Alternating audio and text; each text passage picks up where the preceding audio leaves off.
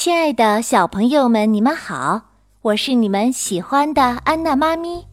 咱们今天讲的故事叫做《索尼娅的小秘密》。这本书的作者是法国的卡特琳·德·拉扎，由长江少年儿童出版社出版。在学校里，丽娜和克洛埃是一对形影不离的好朋友。他们有时也和别的同学玩，比如索尼娅。可是这几天出了点小问题，索尼娅变得黏黏糊糊的。丽娜和克洛埃再也没有太平的时候了。一天傍晚，丽娜和克洛埃放学回家，一路上他们说说笑笑，好不快活。这时，索尼娅来了。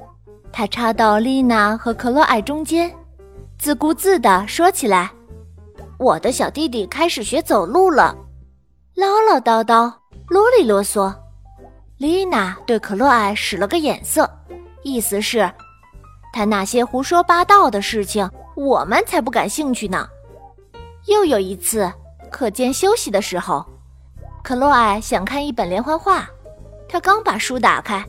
黏黏糊糊的索尼娅就跑来了，啊，这本连环画我也看过了，真是非常有趣耶！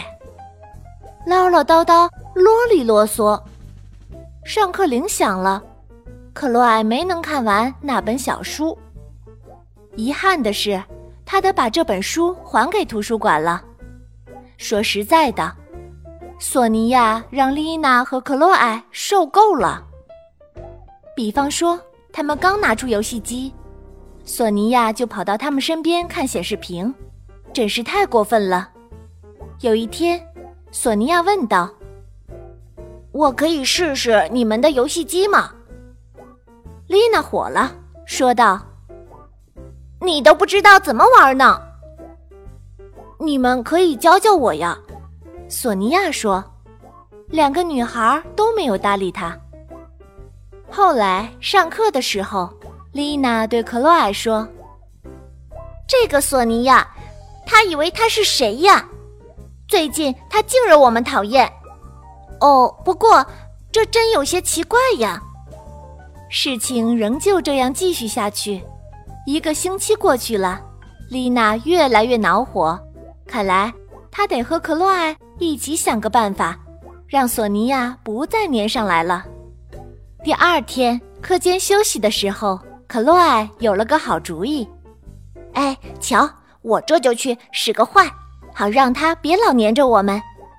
正好这时索尼娅来了，克洛艾便对他说：“瞧，你穿的是你弟弟的小毛衣吧？”可是索尼娅没有生气，相反却微笑着说：“是我的毛衣呀。”只是洗衣机把它洗缩水了。傍晚，丽娜和克洛埃穿着旱冰鞋溜着冰回家，这样索尼娅就赶不上他们了。她可是步行回家的呀。当丽娜跑到她家的大楼前时，她已经下定决心：明天索尼娅要是再朝我们走来，我就飞快地跑开。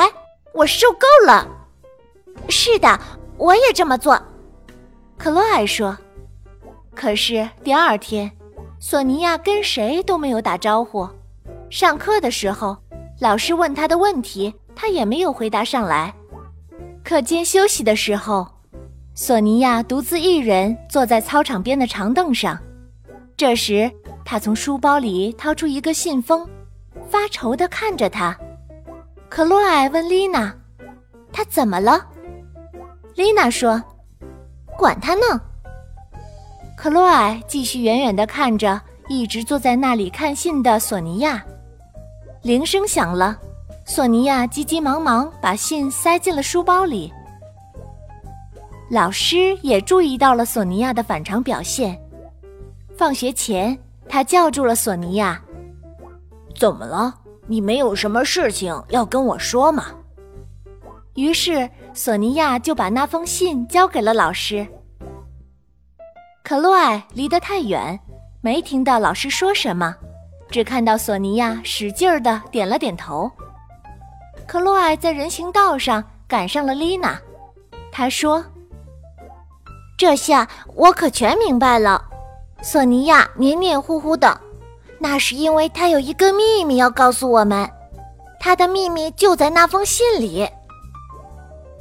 可那封信里写了些什么呢？”丽娜问道。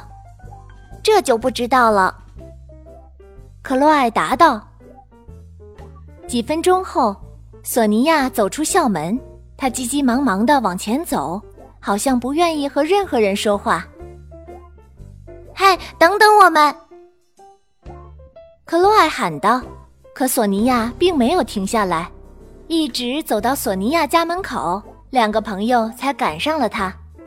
克洛艾气喘吁吁，不知道从哪儿说起才好。哎呀，哎呀，嗨嗨，你你要是愿意，我们一起准备明天的数学测验好吗？索尼娅摇摇头说：“哦，我我明天不会去学校了。为什么呢？”丽娜和克洛艾很吃惊，异口同声的问道。索尼娅站在那里，一句话也不说，接着。突然一下子，她哭了起来。明天，明天早上我得去医院，去把我的鼻息肉割掉。丽娜和克洛艾惊讶的望着索尼娅，原来这就是她的秘密呀！那封信是他父母写来的请假条呀。丽娜叹息道。哎呀，那你还真走运，不用参加数学测验了。索尼娅用很低很低的声音说：“我，我想，我情愿参加数学测验，动手术一定会很痛的。”克洛艾嚷嚷道：“不会的，我表哥割了阑尾，第二天他就好的差不多了。”而且大家都去看他，给他送了好多礼物呢。丽娜补充说：“没错，你的病房里还会有电视，这你知道吧？”索尼娅微微一笑。丽娜弯下身子，从书包里掏出一样东西，说道：“对了，你把我的游戏机带上，瞧，我这就告诉你怎么玩。”索尼娅接过游戏机，高兴极了。这时，克洛艾问道：“可你为什么不早跟我们说呢？”索尼娅做了个鬼脸，说：“我早就想说了，可不知道为什么，当我跑到你们面前时，却说了别的事情。”克洛艾叹了口气，说道：“是啊，事情总是这样，越是重要的事情。”越是说不出口。对了，我还要跟你说，我只有两个巧克力面包，可我们有三个人。索尼娅耸耸肩说：“嗯，这好办，我们分一下就是了。”小朋友们，你们看，这三个好朋友终于又走在一起了。那么今天的故事就为你讲到这儿。如果你喜欢安娜妈咪。